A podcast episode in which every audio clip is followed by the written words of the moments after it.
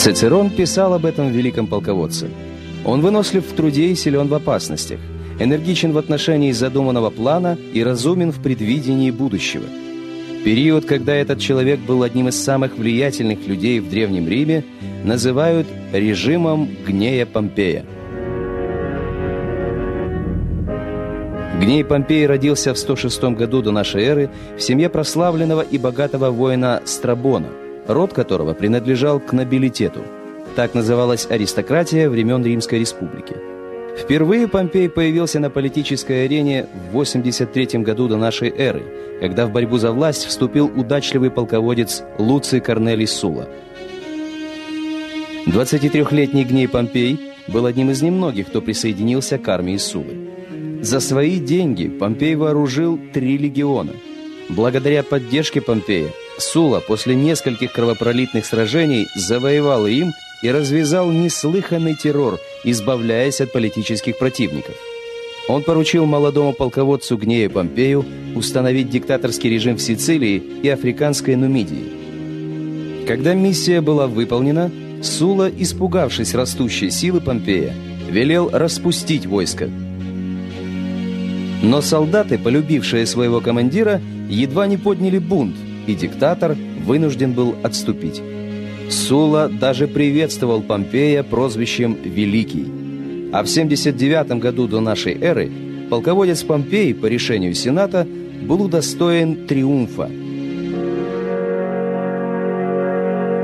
После смерти диктатора Гней Помпей оказался одним из самых влиятельных людей в Римской империи – Сенат всякий раз прибегал к его помощи для устранения врагов государства.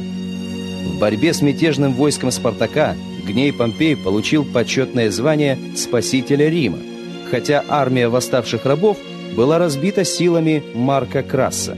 Помпей лишь довершил дело, жестоко расправившись с пленными мятежниками.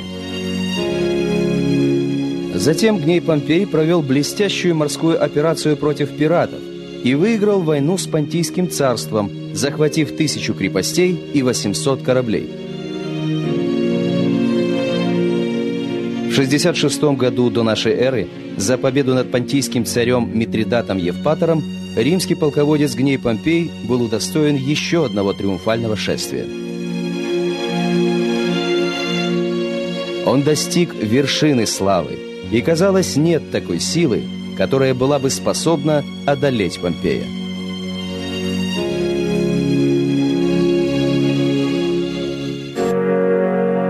Однако момент наивысшего триумфа в жизни римского полководца Гнея Помпея оказался и началом его падения.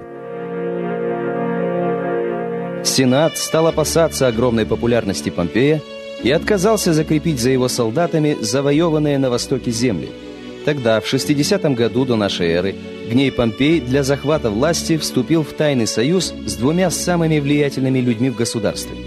Это были военный трибун Гай Юлий Цезарь и богач Марк Крас.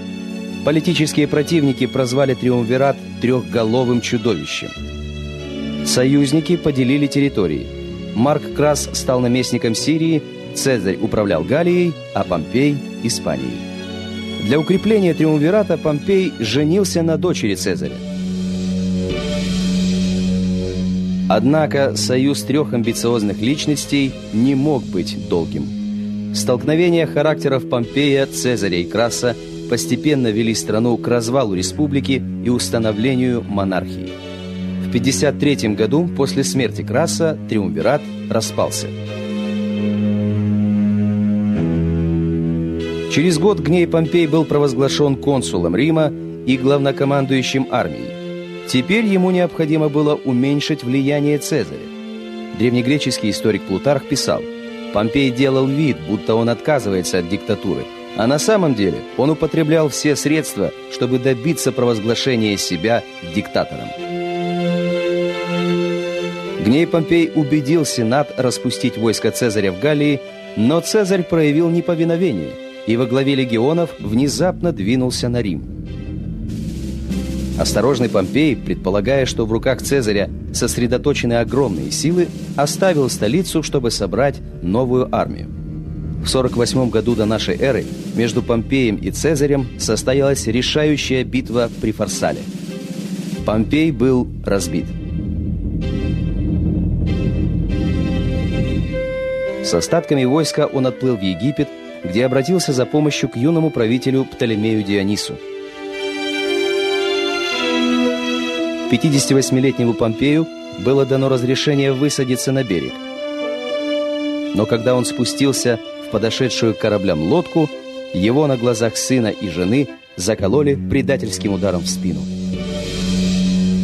Это произошло 28 сентября 48 года до нашей эры, в тот самый день, когда 13 лет назад Помпей триумфально вошел в Рим после победы над Митридатом.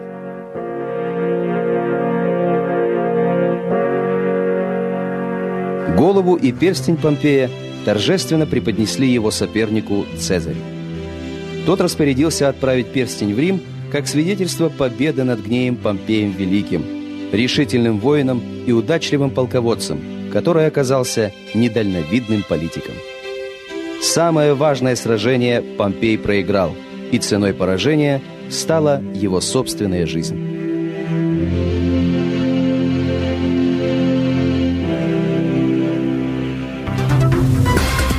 Аудиожурнал